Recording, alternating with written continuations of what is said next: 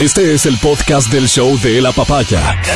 Bienvenido a la experiencia de escucharlo cuando quieras y donde quieras. Aquí da inicio el show de la papaya. Sí, señor, bienvenidos y bienvenidas. Hoy es un día de sol, un día bonito. Adriana Mancero, buenos días. Buenos días, chicos. Feliz martes, ¿cómo están? Feliz martes, sí, señor. Hoy tengo un tema, hoy tengo un tema de inicio muy bonito, una cosa que ha venido pasando, que ha venido tocando la puerta y que por esas cosas de la vida merece contarse. Les voy a contar y te voy a contar a ti, Adriana, verás. Hay una frase, que es una frase poderosísima, que dice, detrás de cada verdad conocida hay una verdad desconocida.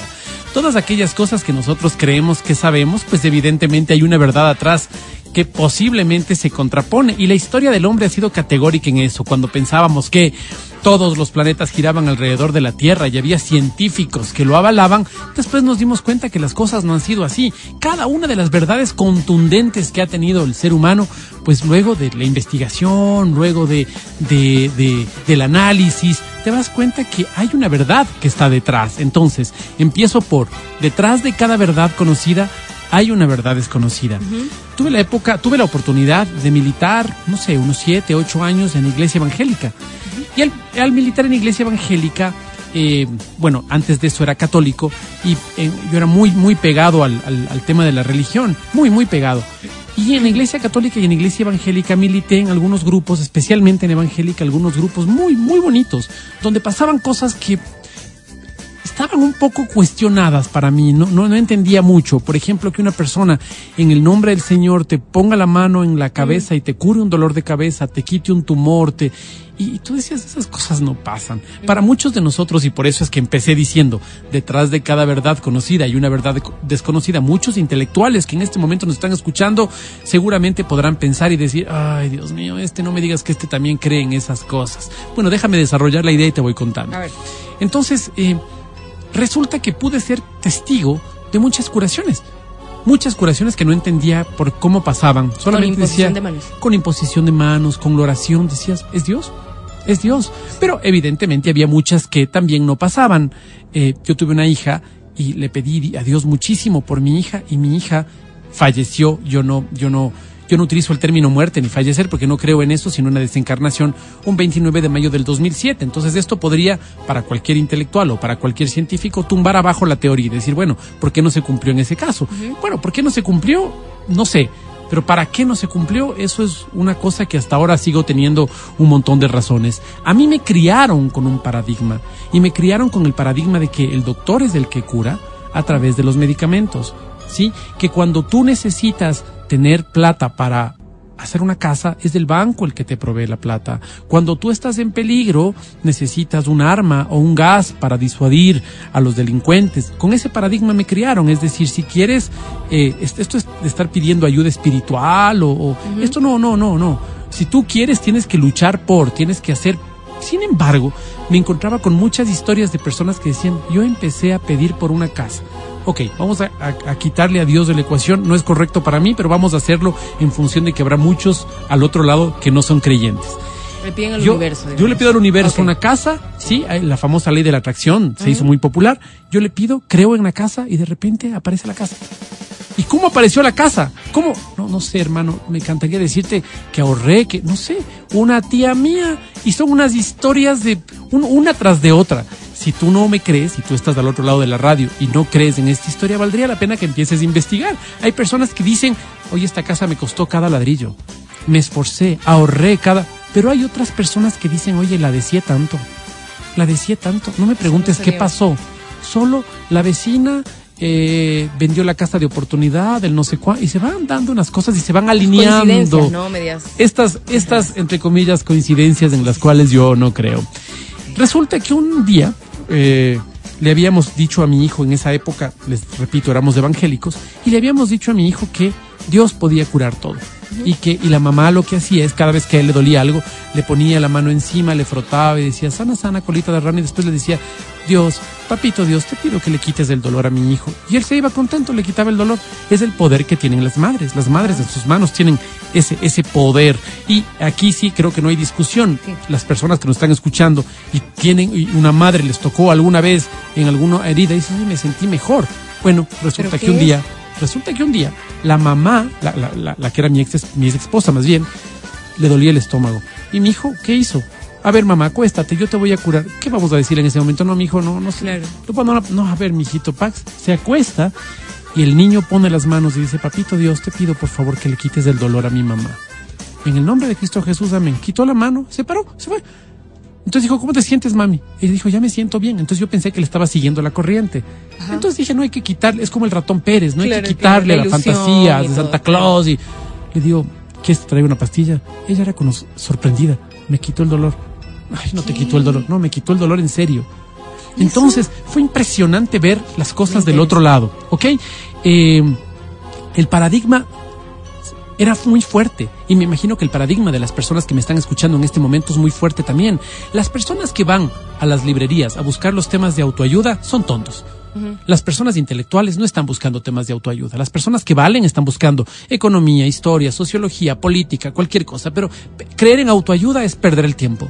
Sí, tuvimos a un Daniel Javib hace un, hace un tiempo aquí en nuestros micrófonos y yo me impresionaba con cada una de las cosas que decía. Decía unas cosas tan fuertes, tan, Poderosas. y cosas que eran real, realidad en su vida. Sin embargo, nosotros, los que leemos sociología, política, economía, no sé cuánta cosa, le veíamos como un tipo que, un aprovechado, un tipo que perdía el tiempo, lo que sea. Sí, era más, es más real lo que vivimos en esta Matrix que lo que realmente es real. Y perdona que lo, que lo, que lo diga así con esta. Ayer me encuentro con una amiga y me dice, verás, eh, me he ido tan mal en algunas cosas, en la salud principalmente. Me salieron quistes en el ovario, me tuvieron que sacar el ovario. Después tenía, me descubrieron un tumor, me quitaron un tumor que era de la, del tamaño de la cabeza de un bebé, así. Entonces, un gigante, dice, estaba a punto de comprometer mi intestino. Y si eso pasaba, moría. Entonces dice que tuvo, que cuando salió la, la muestra, el médico dijo, en una hora máximo estamos en el quirófano. No, es que te, una hora máximo, no hay tiempo, te vas a morir. Así, le quitaron el útero en otra operación. Entonces dice, me iban cercenando partes de mi cuerpo una tras otra. Hasta que finalmente esta, esta persona, a la que quiero muchísimo, encontró el amor, eh, se casó con un español y se está yendo a España.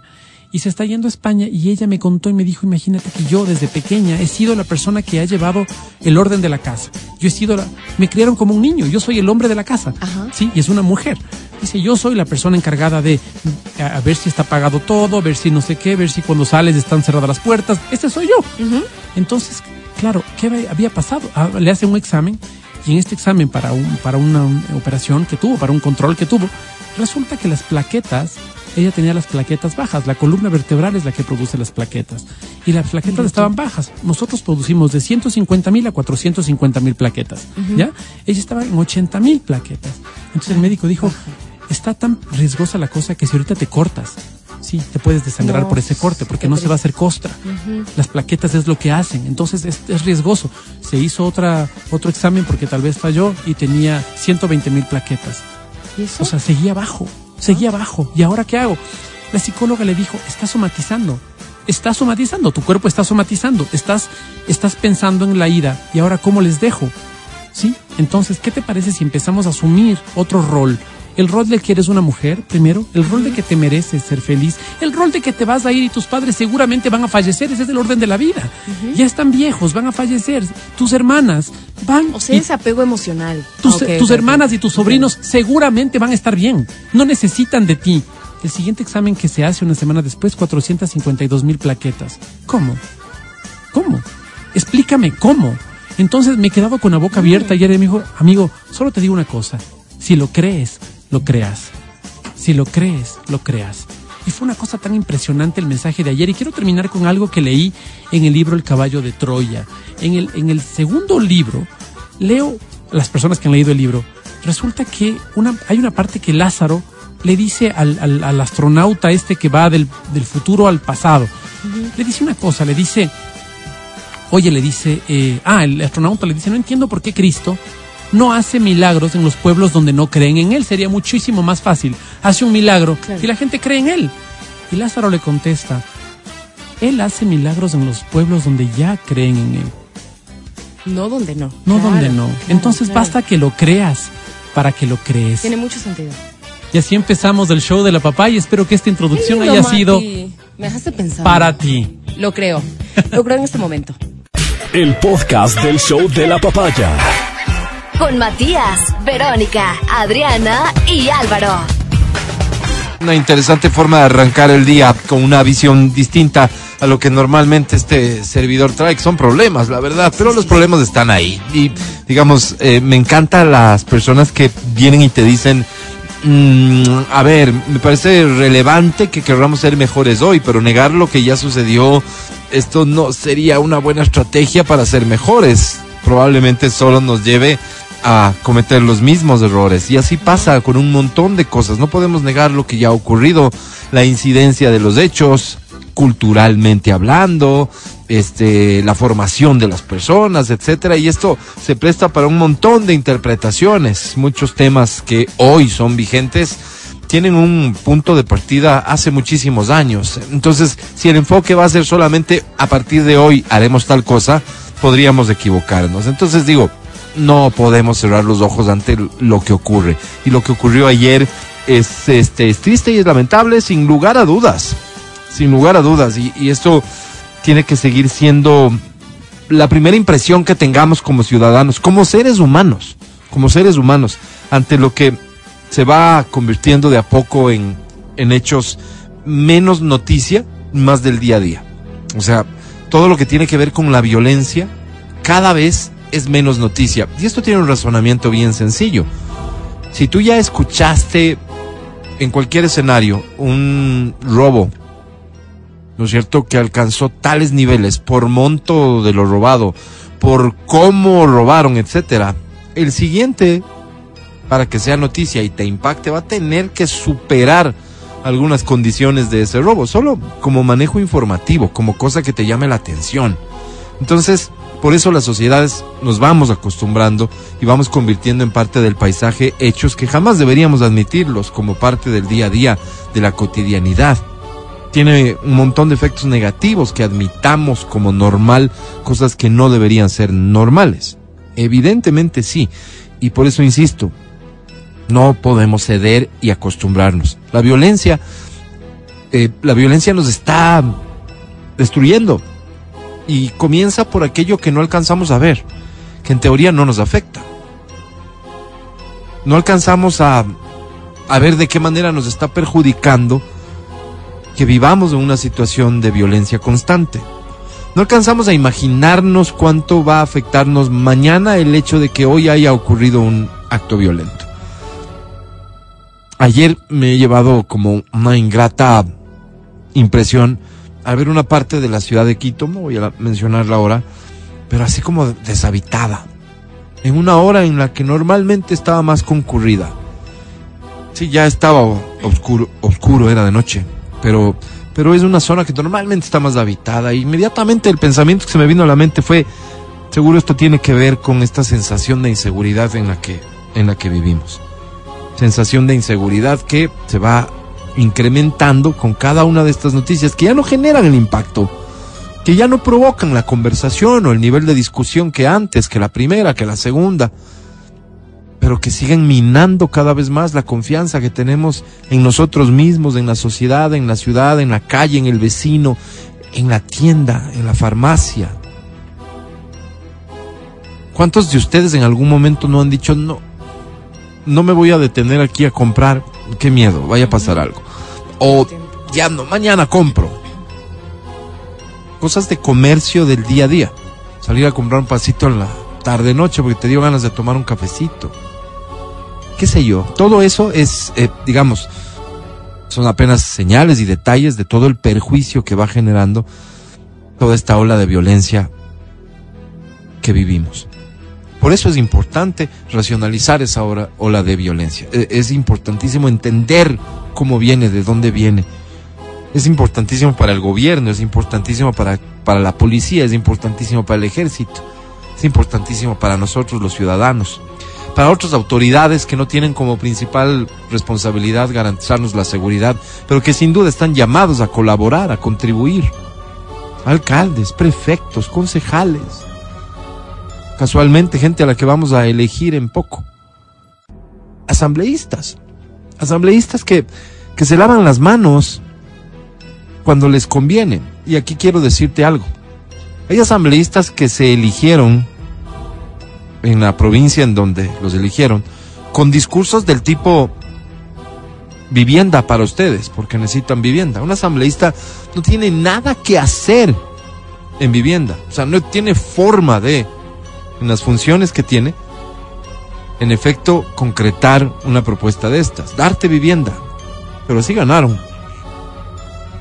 Cuando en cambio hay responsabilidades que les correspondería, ahí sí tienen el discurso de, esa no es nuestra responsabilidad, sino del Ejecutivo. Y todos tenemos algún nivel de responsabilidad. En la Asamblea deberían estar discutiendo las normas, las leyes que permitan llevar adelante una estrategia de Estado que de a poco, y créanme que va a ser de a poco y bien de a poco. No quiero sonar pesimista, pero la realidad es que la violencia que hoy vivimos no es resultado de una crisis social que, que vino y que destruyó a los buenos seres humanos que éramos nosotros los ecuatorianos y que ahora somos malos y la pobreza que ahora está forzando a gente porque no tiene que comer, salir a la calle a ver cómo hace. Sí, seguramente habrá mucho de eso, un componente muy importante, lo social. Siempre, cualquier estudioso de temas de seguridad te lo va a decir.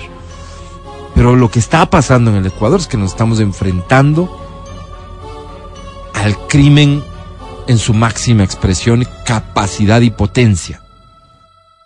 Porque somos un territorio de su interés la cantidad de pandillas, de bandas que existen, hace que, además del interés per se de la delincuencia, existan intereses específicos de grupos de delincuentes que buscan lo mismo. Es decir, son sus disputas. Esto que algunos intentan minimizar cuando te han dicho, te lo han dicho tal vez de forma incorrecta o en el momento inoportuno, se están matando entre ellos. Cosas que de alguna manera parecería que minimizan lo que ocurre. No, no minimizan, pero sin duda constituyen una explicación del origen de lo que vivimos. No, pues, no es que el, el, el, ecuatoriano se volvió malo de la noche a la mañana, perdió el empleo y al día siguiente se convirtió en un pillo, en un ladrón, en un asesino de a poco van saliendo cosas a la luz que son fruto del trabajo que se hace en cuanto a investigación, que es lo primero que habrá que hacer. Se descubrió la semana pasada una escuela de formación de asesinos que tiene un origen no sé de dónde, de Medio Oriente, quienes están al frente de esto. Existe. Entonces, tenemos un reto tan importante, es, es, de tal magnitud el problema, que lamentablemente la política y todos sus actores, sin excepción, nos quedan debiendo en algo fundamentalmente y es en llegar a acuerdos que permitan enfrentar como Estado a ese nivel delincuencial. Si todos los que tienen alguna capacidad de tomar una decisión estuviesen trabajando detrás del mismo objetivo, probablemente hoy, no, resuelto no estaría ni en broma, pero estaríamos enfrentando con más armas y herramientas al menos un poder tan salvaje como el de la delincuencia a la que nos enfrentamos. Es muy delicado, tremendamente delicado. Son muchas aristas. Y lo que ha ocurrido ayer en la cárcel de la Tacunga, cuando uno seguramente de los intocables de este lado, de los malos, de los delincuentes, intocable por el rol que cumplía dentro de estas organizaciones, ha sido asesinado de la forma en que ha sido asesinado, solo da cuenta de, de que el problema sigue ahí. Y de verdad, no quiero sonar pesimista, pero el problema no se va a resolver pronto. Porque el origen y hasta dónde ha llegado el problema es demasiado profundo. Es un reto gigantesco que este país tiene nuestro país se suma a la lista de muchos otros en donde hasta el día de hoy, pese a que han pasado años y años, no han logrado eliminar el problema, convivir de mejor manera con él, lidiar de mejor manera con él, enfrentarlo de mejor manera.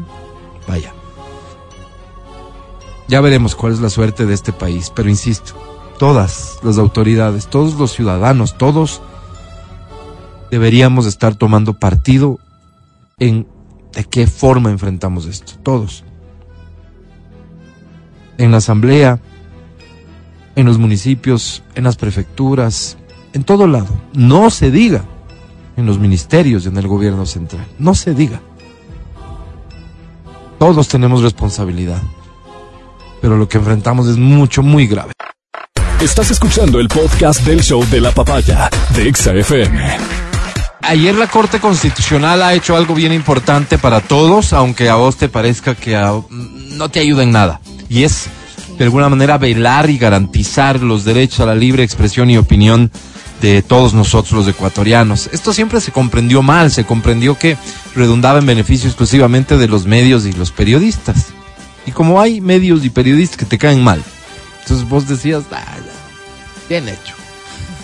Eh, En muchos casos debe haber sucedido, o sea, debe haber sucedido. Son personas al final tan expuestas que dan criterio y opinión sobre temas que en algún momento cuando no coinciden con la tuya, pues probablemente no eran merecedores precisamente de toda tu simpatía.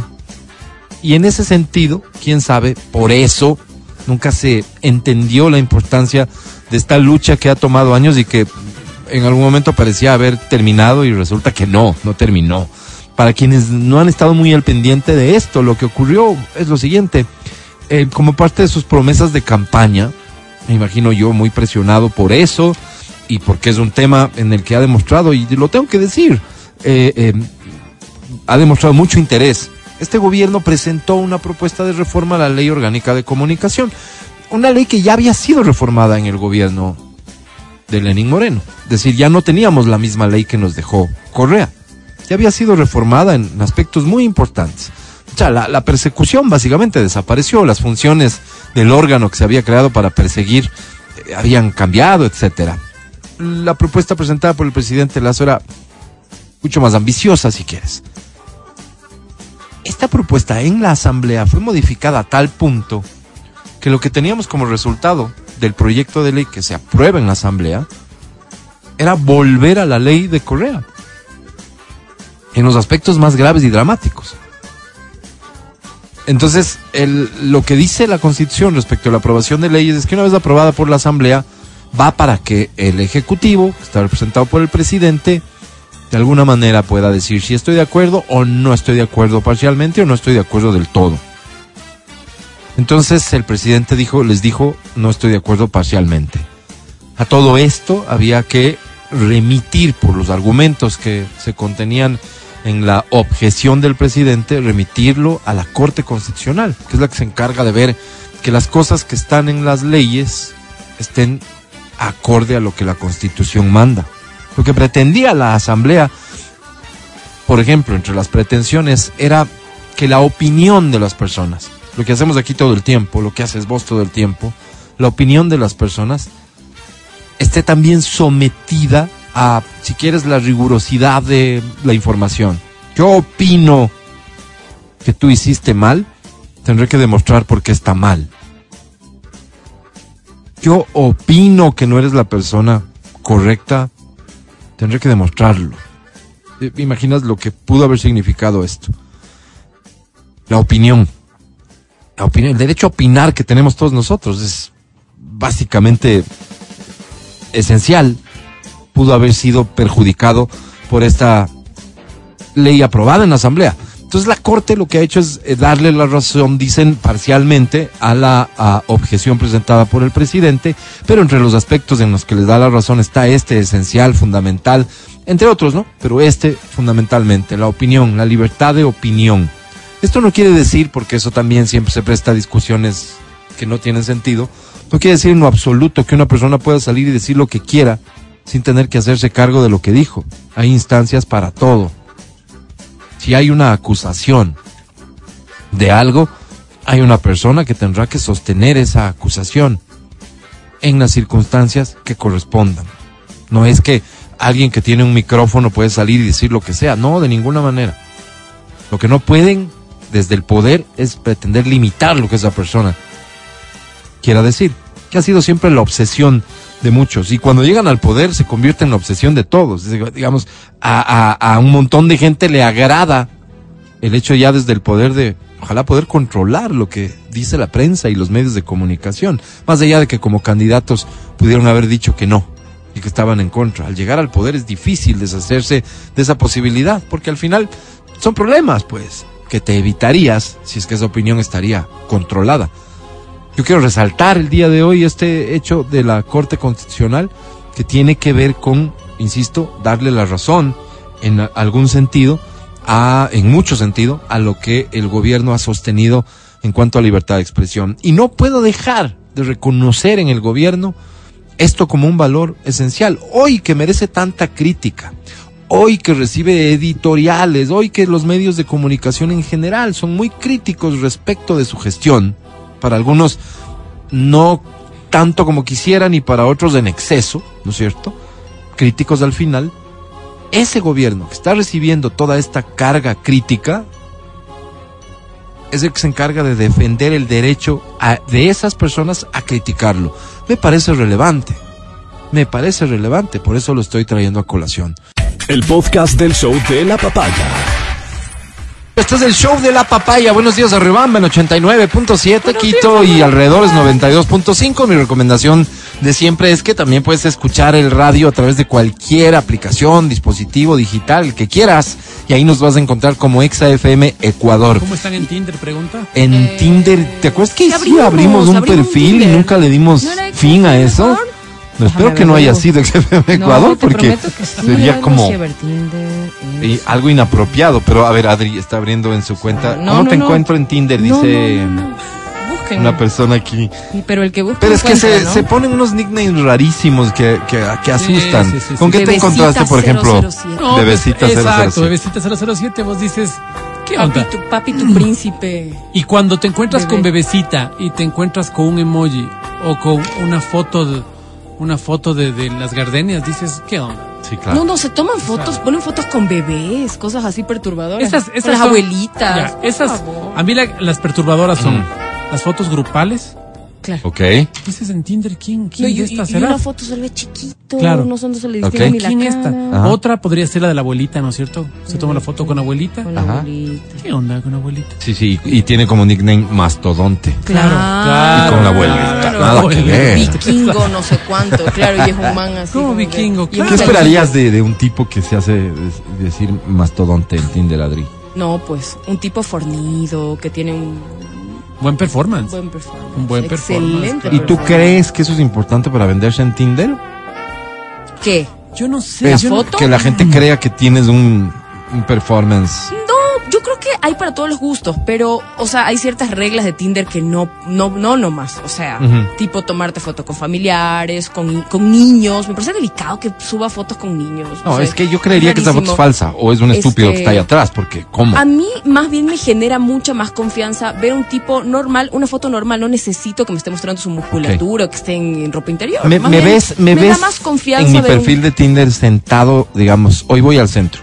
Ajá. Entonces iba a aprovechar para sacar una foto en una mesita de estas de ahí eh, que dan a la calle Eso, tomando lindo. un café. Eso, ese me da De confianza. esta clásica foto que te tomaron tú. y no sabes quién. Ese eres tú. Ese Yo eres digo, tú. ese no, no me va a secuestrar. ¿Qué te dice? Pero si veo una foto ahí de un tipo. ¿Qué te dice la foto en el tanga, centro? Mm, Tomando café. sí. Claro.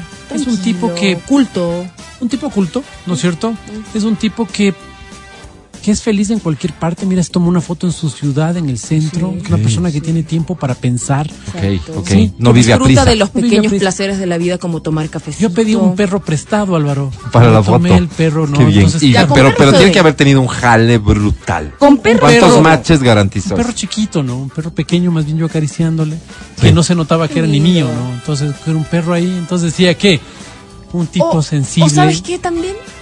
Claro, am- amigable, como, Amigable. como- como lindo, sí. Pero, por Si ejemplo, no le muerdes, pues sí. fotos de paisajes, cosas así, es como... O peor aún, fotos bajadas de internet que tú dices, por Dios, pero ¿qué oculta? Ajá. Claro, claro. claro. ¿Por qué no eh, o pone sea, su foto real? Sí, sí, nos dice por acá, o foto con la esposa. No, pues no. o sea, Claro, foto con esposa. con, los- con la familia, pues. ¿Qué, qué pensarías vos de una foto de un hombre con una pareja? Y con el guagua. Claro. vos En decís, Tinder, ¿qué ¿no? ¿Qué está haciendo? De- definitivamente no sabe para qué sirve ¿Qué esto o qué. Claro. Claro. No, Se pero piensas lo peor de entrada, piensas lo peor. Claro, claro, por supuesto. ¿Qué está pasando con Tinder en Ecuador? Nadie se atreve a hablar de esto. O sea, ¿qué Mm, tanto éxito tema tiene? ¿no? ¿Cuántos suscriptores eh, tiene? Hay gente que realmente se está contactando a través de Tinder. Nadie se atreve a, a dar cuenta de esto. Te cuentan por ahí tantos usuarios en Twitter, en Facebook, Instagram, TikTok, pero, pero nadie se mete en el mundo de Tinder. Ahora está de moda ¿Funciona? Bumble también. Bumble. Y esta es otra Otra aplicación también. para lo mismo. Que está como de moda, sí. Para lo mismo. ¿Cuál es la Para lo mismo. ¿Y cuál es la diferencia con Tinder? No tengo idea, creo, o sea, también es buscador de parejas, de, de, de- de amigos y así, pero, pero tengo entendido que toda la gente está migrando a Bumble, ya no es tanto Tinder. Puede ser como cualquier otra red social. O sea, Sí, digamos, para lo eso. mismo sirve, solamente Bien se pone de moda. Claro. O puede claro. ser que te esté ofreciendo Mejores perfiles. Eh, sí, porque acuérdate que, que, que aquí estamos en la búsqueda del VIP. También se supone que había un Tinder VIP, ¿no? Sí, claro, claro. un un claro, Tinder, claro. una cuenta de pago, algo que Sí, ya sí, era solamente para elegidos. Mira, para acabo gente, de gente bien. entender lo de Bumble. Ah, la, mujer da el primer paso. Eso dice, la mujer da el primer Wow. paso, es decir, solo serán mujeres las que puedan decir si quieren hablar con algún usuario o no. Cuéntame más, por favor. Está claro que tú sabes. Me encanta. Hay una, hay una, hay una comediante. André, cuéntame. Hay una comediante que dice que está, que abre Tinder en México. Dice, abro Tinder porque mis amigas, clásico, ¿no?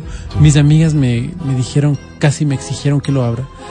Empiezo a ver los perfiles de Tinder. Al principio todo bien, pero habrán pasado cinco minutos y dije, ¿qué está cogiendo la señal de Perú? Decía. No, O es- qué no sabía si estaba en malo. Tinder o estaba Bolivia. en Uber. Qué mal. Qué malo. No puedo Recién vi un meme, claro, dice Tinder en España. Oigan, qué nivel.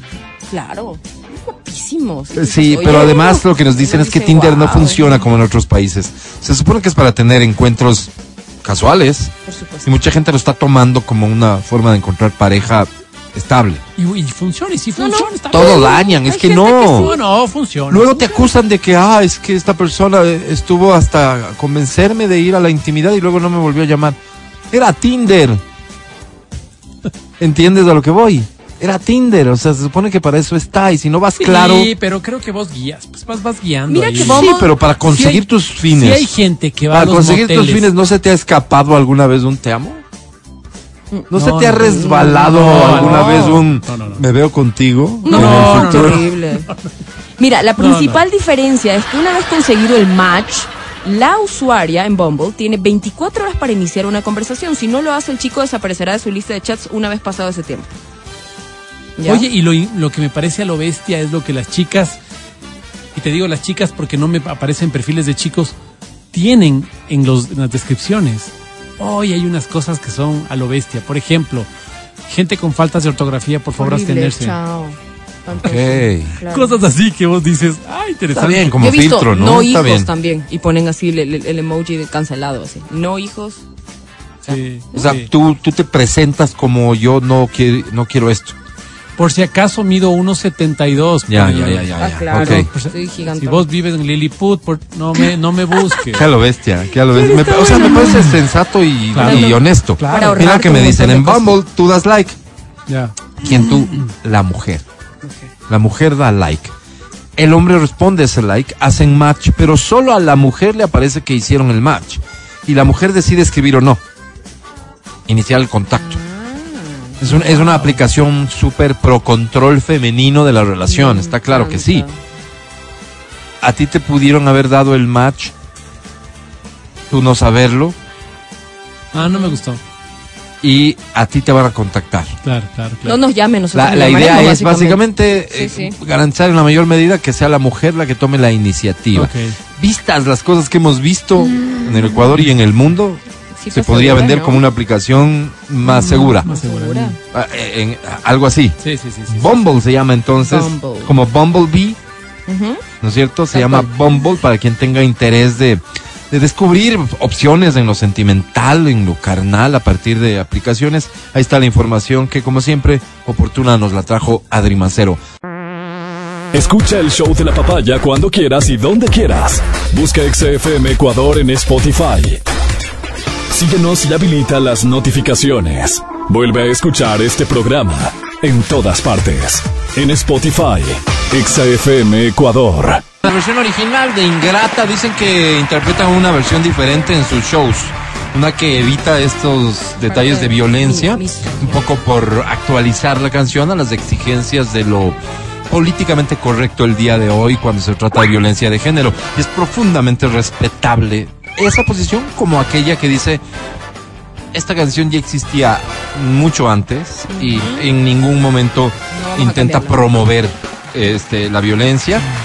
Básicamente vamos a mantenerla como está. No pensamos cambiar un gramo de la letra. Lo dijo Ilegales también aquí, ¿no? Claro, la cantaron con, con Andrea Eche- Echeverry. Echeverry. Andrea Echeverry, correcto. Pero no sé si la siguen cantando. ¿Será que la siguen De cantando? lo que así? sé, así es como la presentan en show en vivo Mm, o no la cantan. A mí, No, Es decir, fue una letra. posición de, de ya del grupo. claro, claro. Tomaron una decisión respecto de esta canción alrededor de un tema tan delicado como Es que, la claro, violencia es que de cambió, género. cambió tanto, ¿no? Cambió tanto nuestra perspectiva en estos últimos tiempos. Y es por lo general así, así es como por lo general funciona. Eh, cambió tanto, nosotros fuimos los, los responsables de, un, de vivir una época de transición que, que no tiene precedente en la historia, no solo en la parte informática, sino en los derechos. Eh, lo que pasó con los derechos civiles de los Estados Unidos cuando nosotros éramos niños, nosotros tuvimos la oportunidad de verlos aquí. Todo este cambio de la entrevista que acabamos de tener, por ejemplo, esto de que los niños tengan otro tipo de derechos. Recordemos cuando a los niños se les daba un coscacho pues para que aprendan más rápido, cosas como esas, ¿no? Claro, y claro. nosotros somos los testigos Estaba, de estaba, esa por ejemplo, cambio de una época a otra. perfectamente admitida la violencia como parte de los procesos educativos. Eso te digo, El los- derecho del padre a pegarle a su hijo. Claro, y, y los, los, ¿cómo se llama? Los padres les dejaban a los hijos con los profesores, le decían, si se porta mal, dele. Dele. Me autorizo. Dele. Entonces, claro, si el padre mismo le decía, dele al profesor, le daba. O sea, Pues, Ya no. Hemos cambiado. hemos cambiado. Hemos cambiado. Evolución. Y nosotros sí. hemos sido testigos de eso. Y claro, la canción ingrata es de esto. Cuando le preguntamos a Jorge Martínez, Pero me ¿vas a cambiar respetable no? de una persona que diga no. No Claro. la voy a cambiar porque fue escrita en un es. contexto diferente. Por supuesto. Y así la vemos, no lo vemos como algo que pretende incidir en alguien. Lo veo tan respetable como quien dice, el hecho es que hoy ese mensaje transmitiéndose está incidiendo en mentes que lo comprenden diferente. Y una Claro. cosa que escuchas con mucha, con mucha regularidad es esto en nuestra época hubiera sido inconcebible. O más bien dicho, lo que nosotros vivimos hoy es inconcebible.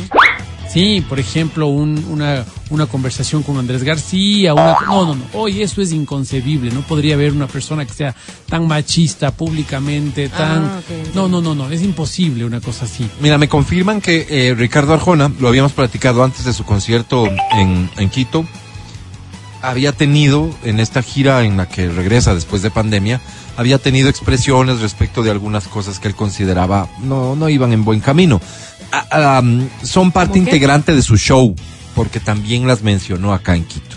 Ah. No fue un tema espontáneo que surgió solo en otro país, sino que lo mantiene en su gira. Me queda claro porque me dan testimonio de que ocurrió en Quito. Habló sobre este tema, criticando los 32 géneros creados, diciendo que solo existe femenino y masculino, diciendo que esta generación se queja por todo. Incluso dijo que tenía un poco de temor cantar desnuda, ya que en cualquier rato le caía alguna demanda. O sea, parece que estuvo, este, eh, como que bastante firme en sus declaraciones. Habrá cosas en las que uno pueda coincidir con él, otras, otras que no. Pero defendamos el derecho a cada persona a entender las cosas como quiere en la medida en que no te esté afectando, ¿no? Y sería bueno que fuera así, pero hay cosas que son políticamente correctas y eso va cambiando según va pasando los, los días. Sí. Eh, hoy lo políticamente correcto. todo. Claro, hoy han ganado Las mucho. películas de Disney. Mm. Que ahora genera tanta polémica porque no, lo que pasa es que la sirenita originalmente es de tez blanca y es pelir- pelirroja y ahora viene alguien con, con tez morena, entonces no, como que no, y, y tantas cosas, o sea, los superhéroes, no, es que este de aquí, ¿cómo va a ser bisexual si normalmente el superhéroe tiene que ser masculino hasta más no poder? Entonces todo esto te va a generar siempre ruido, ¿no? Mm. Pero y todos tenemos un límite. Por muy cosa. abiertos que nos consideremos, todos tenemos un límite. Sí, y lo que te ¿cómo digo, lo políticamente correcto, ¿no? ¿Qué es correcto ahora? Mm. ¿Qué es correcto? Entonces yo ahora digo, por ejemplo, cosas como mi abuela. Mi abuela fue ama de casa, yo agradezco mucho que se haya sido. Mi mamá me crió con muchísimo tiempo, dejó el trabajo para criarme. Es como una ofrenda ahora, es como... ¿Cómo dices eso? Eso Claro, es estás- fomentar que las mujeres deban quedarse en la casa. Bueno, yo le agradezco a mi mamá que ella ha hecho sacrificio. ¿no? Pues Sí, Lo cual válido también. Su. Entonces es como que ciertas agendas van ganando terreno. Sin duda, bien, sin y duda, que está sí. bien, porque y- están luchando por derechos y está Sí, muy bien. sí, sí, sí. Pero Bueno, eso no, no. Pero eso no desmerece que personas que, piensen diferente Ajá. puedan expresarse con libertad Claro, también. claro, claro. Y sí me preocupa mucho la forma de la lucha. Me preocupa mucho. No el hecho de que así se hayan conseguido enormes conquistas a lo largo de la historia, creo que se justifica a que la violencia sea el camino para conseguir otras o que la violencia sea el camino para reclamar en contra de la violencia. No no comparto, no coincido. He visto recientes imágenes de personas, mujeres para ser claros, mujeres que están frenteando a policías mujeres, ¿no es cierto? Y agrediéndolas físicamente, sabiendo que éstas no van a reaccionar porque es una circunstancia que se está buscando para hablar nuevamente de la violencia de la institución policial y porque vive una situación particularmente delicada. No, violencia no creo que sea el camino para conseguir absolutamente nada. Y ahora ya hay toda una campaña instalada, me imagino que muchos coinciden con esto, de este, de, es algo así como te dueles del adoquín pero no te dueles de la persona. Si, si esto va a seguir, va a seguir y va a seguir y va a seguir, va a llegar un punto en el que el adoquín, que es la representación de lo físico, del edificio, de la casa, de la iglesia, de lo que sea, va a poder ser afectado por personas que dicen estar defendiendo al ser humano. Ese es el fin, pues. Si al final tienes vos quienes salen a gritar a viva voz en medios de comunicación, son personas que aspiran al poder o que ostentan algún tipo de poder político. Defender el hecho de que se afecte lo físico, las estructuras, los edificios, las casas, los parques, los monumentos, porque detrás está supuestamente un propósito más grande, vamos a llegar a eso, vamos a llegar a que mañana cualquier persona en defensa de lo que considera su derecho viene y tumba. Ojalá no sea tu casa. Ok, ok, mira, mira lo que pasó aquí. Lo, historia nuestra. Conversando con Adriana Mancero, una, una, al aire, una historia. Trajimos a colación la historia en la cual mi padre dejaba un perro, mi madre le obliga a que se deshaga del perro y él muy triste va a dejarle en yo al perro con un sándwich de queso. O sea, yo decía, ¿en qué cabeza se le ocurre a mi papá dejarle al perro con un sándwich de queso? Le dejó ahí y se fue a la casa. Y le dejó al perrito. El triste volvió a la casa porque el perro, mi mamá dijo, no quiero No saber más de ese perro perro que en se había casa. comido el canario. ¿Mm? Entonces volvió a la casa y el perrito volvió después de una semana, creo, a la casa. Llegó a la casa. Llegó, pues. Encontró el camino. Entonces contábamos esa historia y nos reíamos de esa historia. Sí, sí, sí, bueno, claro. pues esa tarde ya hubo personas Ajá. que, eh, animalistas, que dijeron, dijeron está promoviendo. Ajá. Él está promoviendo abandono. el abandono, el abuso, Sí. la violencia contra los animales. Entonces hay que empezar a hacerle un poco de boicot. Y Imagínate. te, y te atacaron en tus Sí, redes Me sociales. de atacaron en las redes sociales y quiero decirte que yo muy amigo de los perritos no soy. O sea, no tiene- no eres de tener soy perrito. Pet friendly. Siempre me han mordido, verás. Me imagino que soy una mala persona, que será, siempre me muerden. Entonces, yo no, por esa Tienes una razón, mala experiencia con, con, con los por esa perritos. razón Ya. que me Digamos. veo un perro en la calle y me muerde, he tratado más bien de mantenerme un poco lejano. Ya te y no tengo perro tampoco, porque los perritos, porque cuando tuve un perrito a los 13 años, mi perrito se murió y sufrí mucho. Y dije, este sufrimiento no quiero, muchas gracias. Está bien. Pésimas Me pregunta si algún rato tuviera un perro, me encantaría tener un terrenito grande para tener un perrito y que En las condiciones que vos crees que puedes convivir con ese perro. Sí, sí, sí, que sea mi Sí. compañía. y Yo creo que todo ¿no? esto, fíjate, lo de los perritos, tan interesantes Pero, temas. que pero me hace malo eso, creo que no. A ver, dependerá. Dependerá, porque tampoco puedes vos pretender que todo el mundo acepte la forma en que vos entiendes la relación persona-perro. De acuerdo. Por eso te decía, es, es un tema súper chévere. Mira, vos dices, me encantaría tener un perro, pero para tener un perro yo necesitaría estas condiciones. Es como vos concibes la relación tuya con un perro. Hay otras personas que la conciben diferente. Claro. El error está en de esas personas pretender incidir y forzar a que vos la concibas igual, ¿no? Tan equivocadas están algunas personas que eh, defienden a los animalitos que reciben incluso crítica del lado, podríamos decir, técnico, del conocimiento, de la ciencia, por el trato que les dan Por a los perritos. humanizarlos. Sí, Porque ¿no? se habla de humanizar al animalito. Y se habla de que ese animalito va a terminar sufriendo. Te pongo otro ejemplo en el otro extremo. Muchas de las personas que se llenan la boca en la defensa de los derechos de los animalitos viven de eso. Viven de eso y para vivir, y no digo que esté mal vivir de eso, al final uno vive de lo que quiera. Si es una acción y una actividad decente, pero vivir de eso en el sentido de eh, eh, viven de hacer ruido, de hacer bulla, reciben donaciones que no están precisamente siendo bien utilizadas. La forma en que sacan la cabeza entre tanto activista, y qué bueno que haya tanto activista, en muchas ocasiones es hablar de mayor cantidad de rescates de perritos, entonces tienen que agarrar más perritos y los obligan a vivir en condiciones terribles, en espacios muy reducidos, en donde están conviviendo con sus heces entre animales enfermos y sanos, etcétera. Estas denuncias se han hecho también. Esto desde ningún punto de vista va a desprestigiar a las personas que hacen un trabajo correcto en este sentido o simplemente a quien defienda los derechos de los animalitos. No. Pero lo, lo que sí quisiera yo que en algún momento hagamos un esfuerzo por comprender es lo que para mí es digno en ese sentido para el animalito. No necesariamente lo es para la otra persona. No tiene por qué esa Ya. otra persona convivir con su animalito exactamente de la forma que yo creo que tiene que convivir o que yo convivo con mis animalitos. Yo tengo en mi entorno cercano dos personas que son animalistas a morir. Sí, admiro mucho el trabajo que hacen. Admiro mucho eso de, La entrega de poder parar el carro a la hora que sea y decir está abandonado. Súbele. Son plata y persona, además. Plata y persona. Claro. Entonces, con eso admiro muchísimo eso. Sí.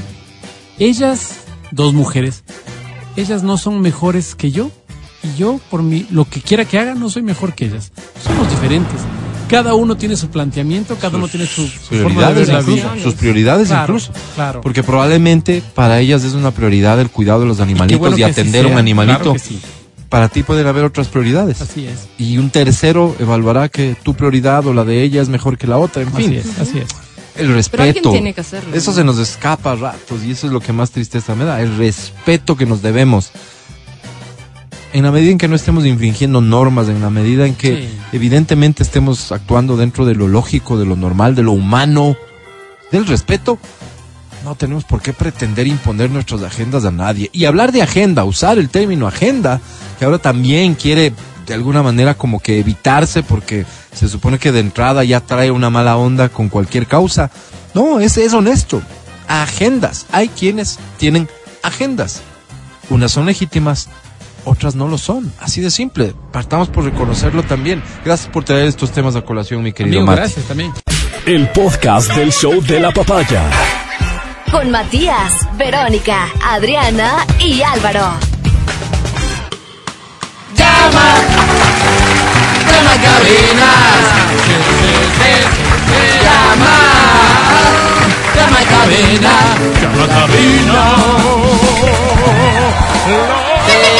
Invitamos a llamar a cabina para que te lleves los premios anunciados al 2523 290 2559 555.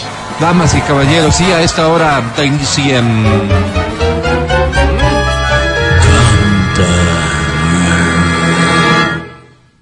Canta, cholo, canta, suelta la varón. Atención, por favor, Quito, atención Ecuador, atención Latinoamérica. Acaba de ingresar este fax a mi lugar de trabajo. Lo exhibo, Así es. Qué retrofax. lo exhibo. Y dice en la parte pertinente, ¿Qué dice Álvaro? por lo tanto regala una. Como Ah, está cortado por lo de arriba. tanto. No, o sea, se refiere, me, me hace La todo un cuento de de no sé hoja, qué, ¿no de, que, de que es mañana el concierto y que resulta que hemos contado malas entradas y que tenemos un boleto para el concierto de Daddy Yankee. De esos que ya no hay. Esos que no aparecen Gracias, más. señor. Aquí está para ti. Gracias. Espero que esto sea un aliciente para este día y que lo disfrutes mucho cantando ese que dices. Cantando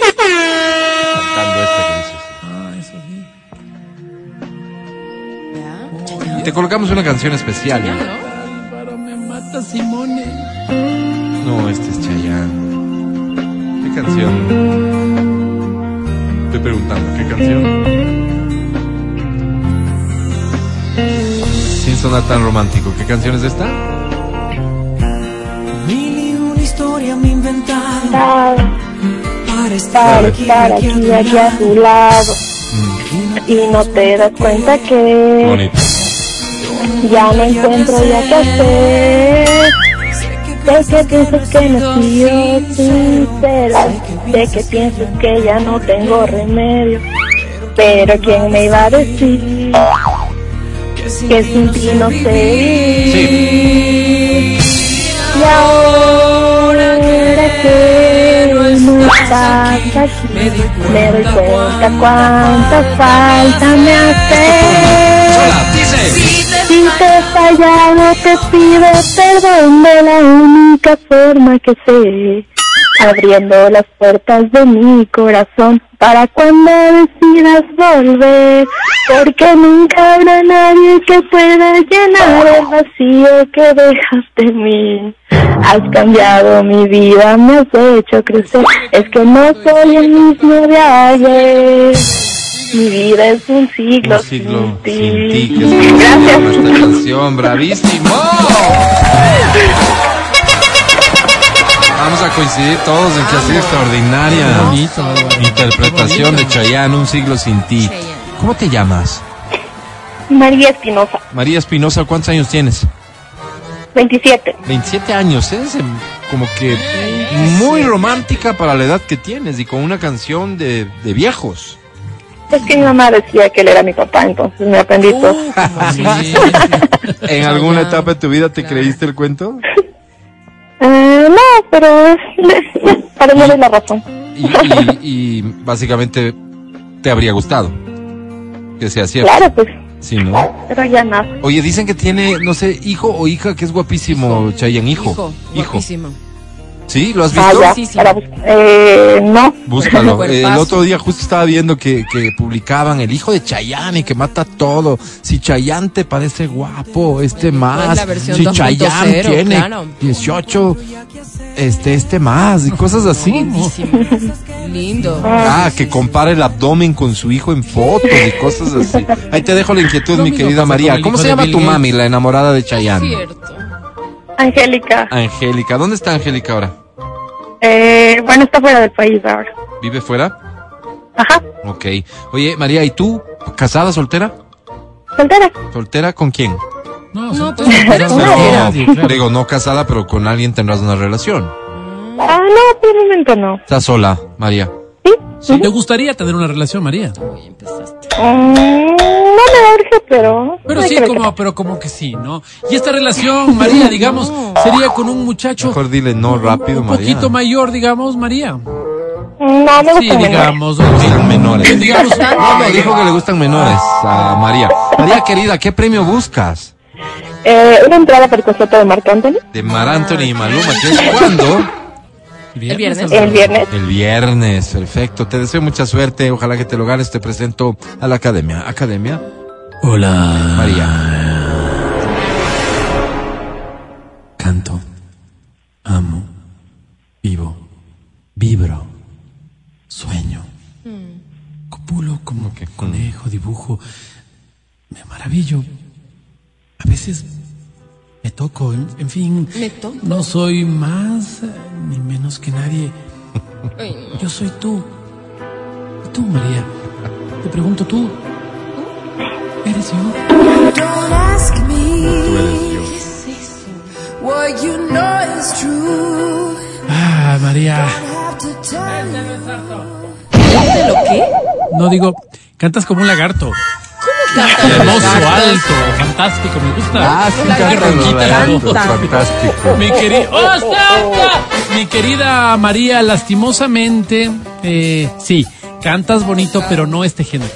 ¿No? O sea, yo te pongo cantando cualquier otro. Este no, no te salió, digamos, muy bien. Mi querida María, por ese argumento, sobre 10 tienes.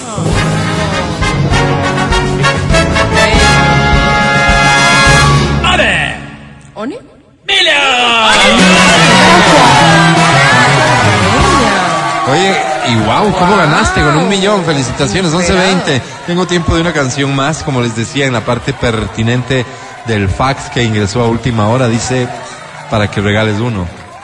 Se refiere a un boleto para el concierto de mañana. Si sabes cuál es el concierto de mañana, yo de ti participo con esta. ¿Qué dice así?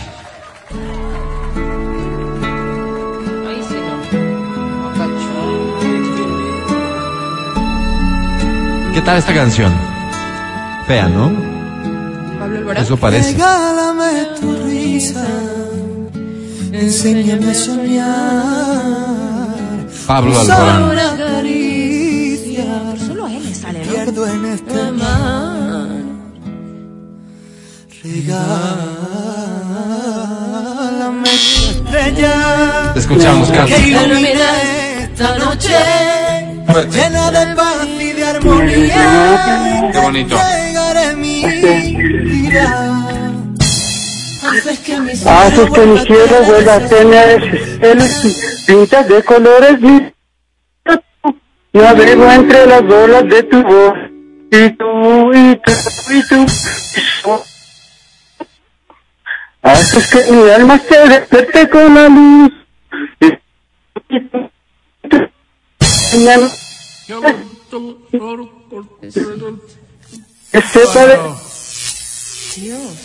de tú. ¿Estás bien?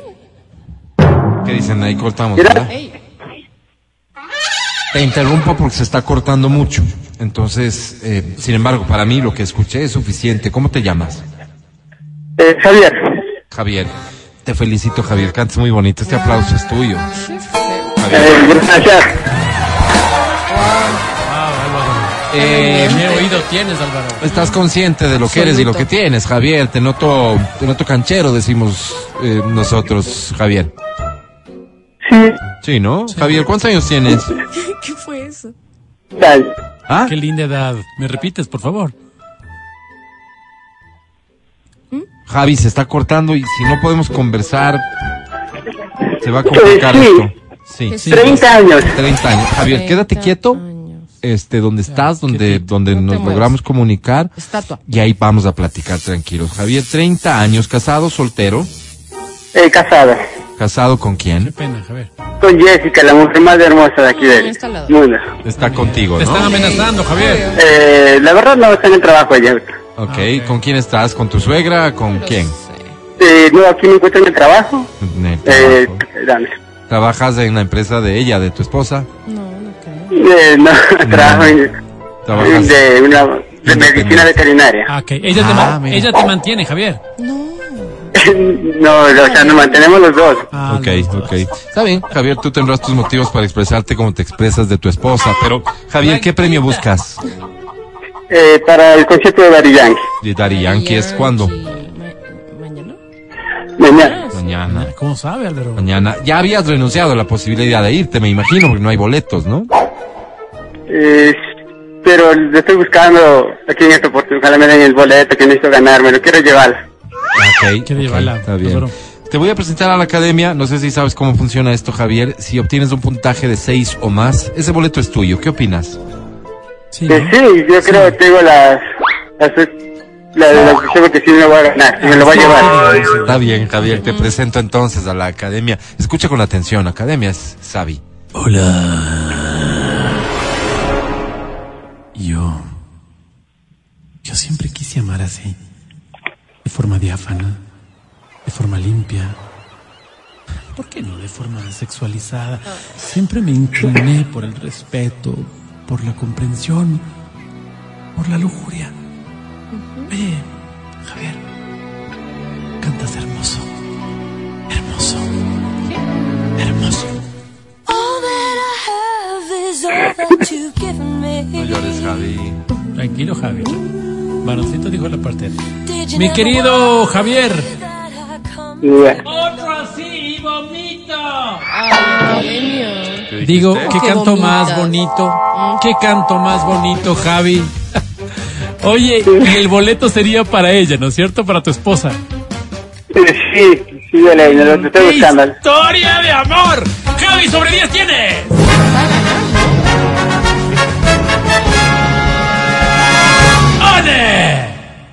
Bien, gracias, Bexa, gracias, gracias. No, no, no. Gracias. No, no. Eh, one en inglés significa Uno, Álvaro. uno. No, no. Porfa, espérame. necesito, necesito, necesito llevarla. Espérame, ¿quién gritó ahí en la oficina como que ganaste? ¿Quién fue? No, es que ya le escuché, no, yo mismo, yo mismo porque yo le escuché otra, entonces dije, no. Pues. Es Es que- normal. Es como cuando le quitas la corona, Es cuando le diste claro, la banda, a es- la esto reina ha pasado antes, ha pasado universo. antes, ya le declaran reina y luego, oh, perdón, me equivoqué. Pero aquí no hubo culpa en lo absoluto de- del juez, ni del presentador, ni de nadie. Solo fue el pobre Sabi que entendió mal. No sé si por esto podemos tener alguna consideración especial, la academia, y, y como fue un malentendido, subirle unos 10 puntos. ¿Puedo subirle algo, Álvaro? Veamos cuánto sale. ¡One again! O sea, no, no. Con dos no No va a ganar ni por la... No, es difícil, No. Álvaro, es difícil. es difícil, ¿qué es Es difícil? difícil, es que me pones contra la espada y la pared. Es muy difícil, Álvaro. Ya le Yo no estoy yo. aquí por un tema político, sino por un tema técnico. Tú eres extraordinario para llegar a un cargo de poder porque no cederías ante tus amistades. No, Álvaro, no, no. No le, no le pongas en el plano de la amistad, Tendrías Álvaro. siempre un recurso para salirte de esto. No le pongas en el plano de la amistad. Tú sabes que yo te quiero mucho, Álvaro, pero las reglas son las reglas, Pero Álvaro. qué regla. Eres incorruptible, estoy orgulloso de ti. Gracias, Álvaro. Me da mucha pena por Javier porque ya no se va ni él ni su novia a. Daddy Yankee porque ya pena. no hay boletos. Seguramente encontrarán alguna otra actividad, Álvaro. Algo que... Escucha el show de la papaya cuando quieras y donde quieras. Busca XFM Ecuador en Spotify. Síguenos y habilita las notificaciones. Vuelve a escuchar este programa en todas partes. En Spotify, XFM Ecuador. Levántense a escuchar esta historia que para muchos ha sido Levántense, porque son un extraordinario ejemplo de ver lo distorsionado que podría estar hoy por hoy el mundo, o al menos el mundo para ciertas personas. Esta es la historia de un activista y abogado transexual canadiense, alias, alias Jessica Yanif. ¿Ok? Sí, so- necesito que todos vayamos súper concentrados porque ya ven que estas historias luego uno se pierde, ¿no? Jessica Yanif es la. Es el activista y abogado transexual Activista. canadiense, alias Jessica Yanif. Ok. Yanif ha publicado a través de su cuenta de Twitter lo que él denominó un serio problema que ha tenido con un ginecólogo, ginecólogo al que pretendía acudir. El problema es que este, el ginecólogo, se negó a atenderlo con el argumento de no te puedo atender, Jessica, porque tienes los genitales masculinos yo soy ginecólogo. Así denunciaba lo conmocionada y dolida que estaba, diciendo, así que en un consultorio ginecológico al que me refirieron literalmente, me dijo hoy que no atendemos a pacientes transgéneros. Y yo, siendo yo, estoy conmocionada y confundida y herida. ¿Se les permite hacer eso legalmente? Se preguntaba. ¿No va en contra de las prácticas de la profesión? Pero es que la cosa no se queda solo ahí. Entonces, En 2018 ya demandó a varios salones de depilación y trabajadoras autónomas porque se habían negado a darle una cita al saber que era transgénero.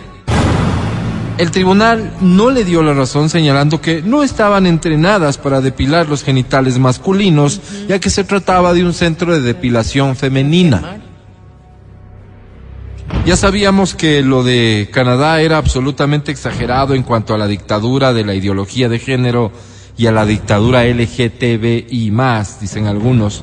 Son de sobra conocidas las andanzas y tonterías en las que anda embarcado su presidente Justin Trudeau, dicen muchas personas, y las tonterías que hace y que dice, pero esto es absolutamente surrealista, critican muchos. Además, en este caso, Yaniv tiene un problema con los hechos que denuncia. Se le nota demasiado y es demasiado evidente que a pesar de sus quejas, todavía sigue siendo hombre. No parece perfecto que él se quiera ver como él quiera. Nos parece, perdón, perfecto que él se quiera ver como él quiera. Pero tampoco puede forzar al resto a verle como él quiera, sobre todo cuando se trata de atención íntima. Son dos cosas. Uno, centro de depilación femenina. Título de, depi- digamos, ¿no? Título de depilación femenina con, con doctorado en, Maestría en eh, no, no, no, porque es, de- pero no, dice, dice, eh, yo tuve un, saqué un doctorado en, no lastimo el labio. Claro, claro, claro. no, Labios, yo soy los labios. experto, Yo te tengo un récord, tengo un récord en que Sí. los labios que yo Claro. termino depilando son también, ¿no? quedan Claro, perfectos. Y de pronto le aparece un paciente con testículos y Claro. pene. Claro, te vayas a ir, como quien dice, llevando Entonces le con dice, todo y no, cera, ¿no? yo para esto no estudié, no me entrené, no conozco, no sé. Claro. Se niega a atenderle, va y le demanda. No, pues, pues, Claro. uno por no hacerle la maldad, ¿no? Ok, tú dice, dices, no puedo porque espérate, pero ¿qué diferencia puede haber entre depilar este un órgano femenino, un órgano masculino? Al final, mismo producto, que lo haga La con cuidado, pues. Que lo haga con cuidado y se puede hacer. Uno podría decir, ok, Mm. tienes un punto. ¿Y el ginecólogo? O sea, ¿cómo haces? ¿Le pides cita? Y sí, discúlpame, ¿cuál es el motivo de su cita? No sé, siento algo extraño en las trompas de falopio. Pero no tienes trompas de falopio. Pero, Me está saliendo una secreción rara de la vagina. No, ¿cuál vagina? La secreción está, pero no es de la vagina porque no tienes vagina. Soy ginecólogo. Aprendí a observar, a tratar y mirar el órgano femenino. ¿Cómo le obligo a que te atiendas si tienes testículos y pene? Yo soy experto porque tú has visto, yo tengo en mi habitación, Álvaro, cuántas veces has entrado ahí, una, una, una experticia certificada Sí. en pichirilos del 60 al 70. Esa es mi experticia. Desarmo motores con los ojos cerrados. Sí. Sí. Y vienes vos con el, eh, no sé, pues con el Toyota Land Cruiser automático del año 2018 y dices, mira, es lo mismo. Sí. Dame chequeando. No Digo, mira, mismo. Álvaro, No, discúlpame, no, no es lo mismo, mira. Lee. No, claro, este es de- Ay, lo mismo si los... de- ¿qué? tiene el motor ¿Cuántas atrás. llantas tiene? Cuatro. ¿Este cuántos tiene? Cuatro. Sí, sí, pero el motor, o sea, no nada que ver, nada Entonces, que ver. por ahí más y o fíjate menos que ni veo. siquiera es ese un buen ejemplo, porque debería ser lo exactamente opuesto para ser un buen ejemplo. No solo diferente. Mm. Es que, en serio, este activista es, Sí, se- se enoja. es reconocido y es popular y busca notoriedad en redes sociales planteando este tipo de cosas que muchos consideramos, me incluyo, ofrezco una disculpa para quien no esté de acuerdo conmigo, como verdaderas barbaridades.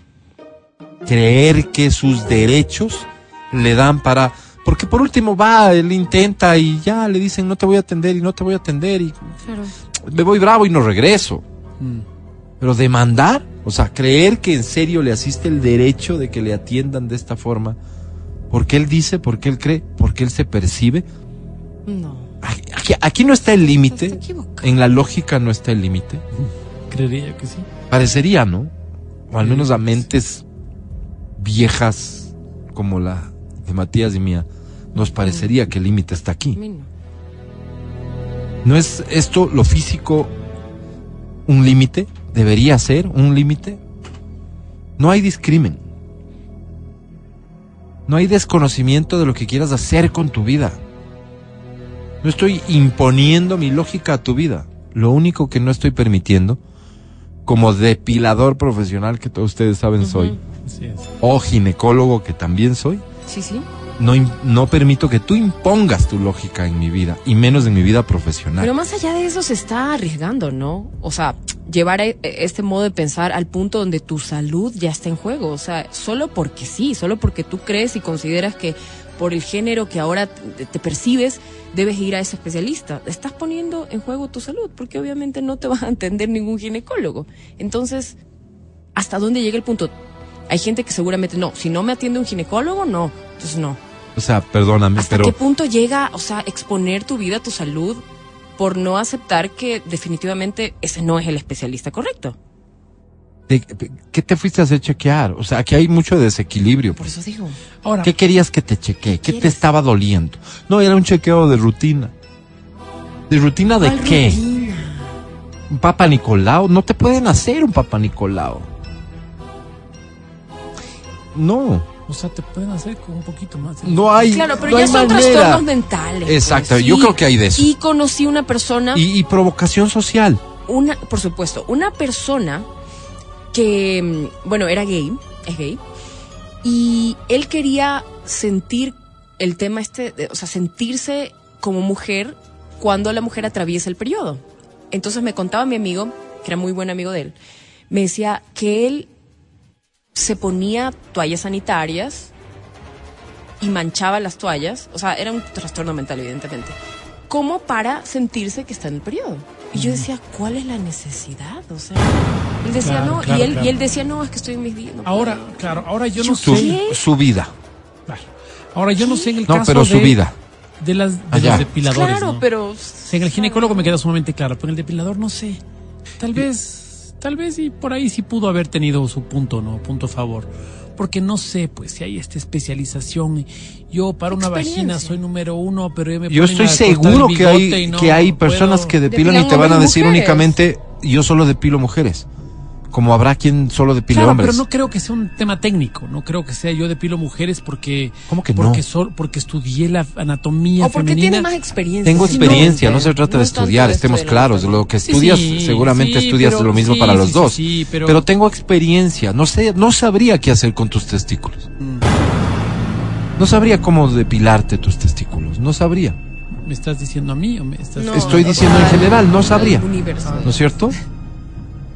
Aquí, aquí el tema pasa por... Estamos forzando eso.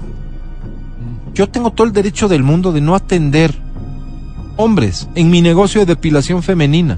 Y para el efecto de mi negocio, tú tienes genitales masculinos. Repito, ¿Por para efecto de mi negocio, no, no te puedo atender. Tienes lo que tiene un hombre a quienes yo no atiendo. Sí, pero también se presta para, para, para ir un poquito más allá. Yo tengo un negocio Sí. que es un restaurante Sí. y yo soy experto en parejas hetero. Ajá. Porque yo conozco el amor hetero, mis padres fueron hetero, mis amigos son hetero y yo hetero. Entonces yo puedo entender únicamente la, la, la relación hetero. No se presta para nada, Max. Yo creo que sí. No. Yo creo que sí, porque No. tú dices, pero oye, pero yo, qui- yo quiero entrar, soy homosexual. Sí, pero esto es para amor hetero. Yo me especializo en amor hetero. Sí. No, no sabría qué hacer contigo. ¿Cómo te especializas para el amor hetero? Claro, yo sé la música con la que ha conquistado No históricamente. existe mi ninguna, padre. ninguna cosa que sustente tal, Está raro. tal cosa. Pero es que que sea eso te digo, yo creo que hay Lo una otro, línea. sin duda, sí. Hay una línea de En los dos casos, para mí, yo, yo la veo clarísima esa línea. En los dos casos. Yo creo que en el tema de la depilación hay una línea delgada. Yo creo que hay una línea delgada. No, no. O sea, ¿qué crees que no los quisieron, no lo quisieron atender por un Por tema? discrimen. Ajá. No la quisiera atender porque no quiso atender y también está en su derecho. Sabe que yo Ya. no puedo atender a una persona que tiene senos y tiene pene porque Listo. yo no no concibo eso. Eh, Escucha, Me disculpa, pero escucha, eso es parte de mi derecho Y es y, mi será derecho peleable. Exacto. No, es que, es que ahí no debe terminar esto. Este tipo de discusiones también deben admitir la posibilidad de que sea imposible hacerlo. Voy al fondo del tema, voy al hecho de esta persona se percibe como una mujer. Está en su derecho. No pidan. Alguien que no le perciba como tal. Porque no hacen los esfuerzos suficientes para verse como mujer más allá de que se percibe como mujer. ¿Y cómo tú percibes a alguien? Sino por cómo lo ves. O sea, tengo el derecho de sostener mi punto. Claro, claro. Mira, mira Eso es lo que está en el fondo de Mira, esto. mira lo que pasa con el tema de los abortos, ¿no? O sea, legalmente está aprobado un aborto, lo que pasó en Argentina, ¿no? Está legalmente aprobado el aborto con estas características. Pero el médico se niega, dice, no, yo no puedo practicar un aborto porque por convicción yo no puedo hacer. Y el tipo va a la, a la cárcel. ¿Me entiendes? Entonces, claro que, o sea, eso te digo, es, com- es muy complicado. Tu derecho pero pero pesa ojo tanto que eso así no se ha aprobado en, en todos los lugares. Aquí, por ejemplo. Claro, ¿no? claro. Tu derecho es tan el médico fuerte tendría el derecho de negarse. Yo tengo el derecho de negarme. Tú tienes el derecho de, de pedir mi, mi- Sí. mi- mi ayuda, pero yo tengo el derecho de negarme también. Sí. Ahora, ¿qué pasaría si yo fuera el único médico? Esa Claro, fuera otra discusión, pero, pero evidentemente aquí Mira no- sobre lo de la depilación, porque es que hay cosas que hay que llevarlas al punto de la aclaración total. Yo me depilo siempre. Voy a mencionar esto y, y ofrezco una disculpa en workout. Y les he preguntado cómo es depilar hombres, porque también dan ese servicio. Y dicen que el nivel de tolerancia del dolor es distinto, porque es menor que el de las mujeres, fíjate. Temperatura de la todo, cera ¿no? y manipulación del miembro para depilarlos. Sobre todo porque el vello es más grueso que el de las mujeres. O sea, Ay, ay, ay. hay características y condiciones Y bello, bello no es que es... pues, diferentes. ¿Cómo bello? En función de eso, bello. Necesitas tal vez técnicas, tal vez expertise diferente.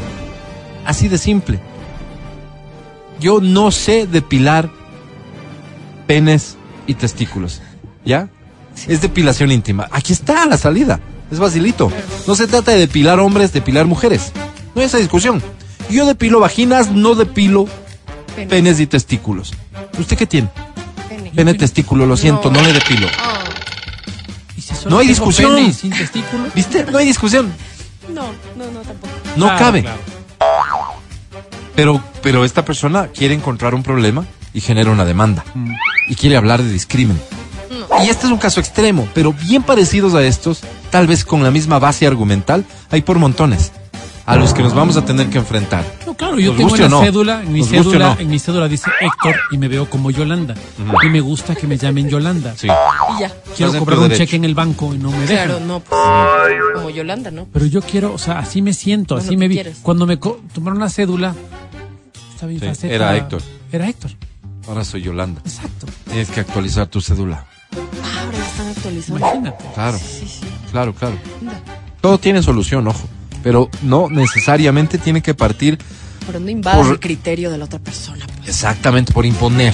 Imponer no, imponer no estaría bien.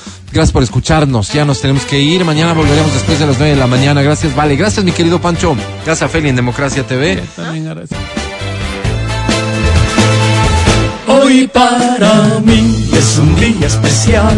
Hoy saldré por la noche. Te la debo, Matías Dávila. Iglesia Maradoniana ya celebró su primer matrimonio. Mañana te lo cuento. Gracias, amigo querido. También gracias a las personas que nos han escuchado. Quito, Riobamba, en el mundo entero. Livers, como dicen los americanos, Ok. refiriéndose al universo. Al ¿no? universo. Muchas gracias. Que estés muy bien. Te la debo a ti, Adri. Mujer le regala entradas al Mundial de Qatar a su esposo, pero para estar más tiempo con su amante. Qué linda historia. Mañana te doy detalles. Me Hasta mañana. Adri. Lindo martes para todos ustedes. Los quiero mucho. Chao.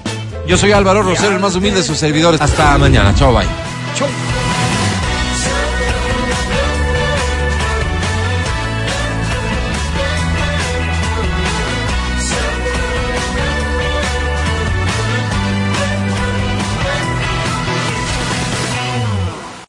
Hasta aquí el podcast del show de la papaya. No olvides seguirnos y habilitar las notificaciones para que no te pierdas nuestro siguiente programa.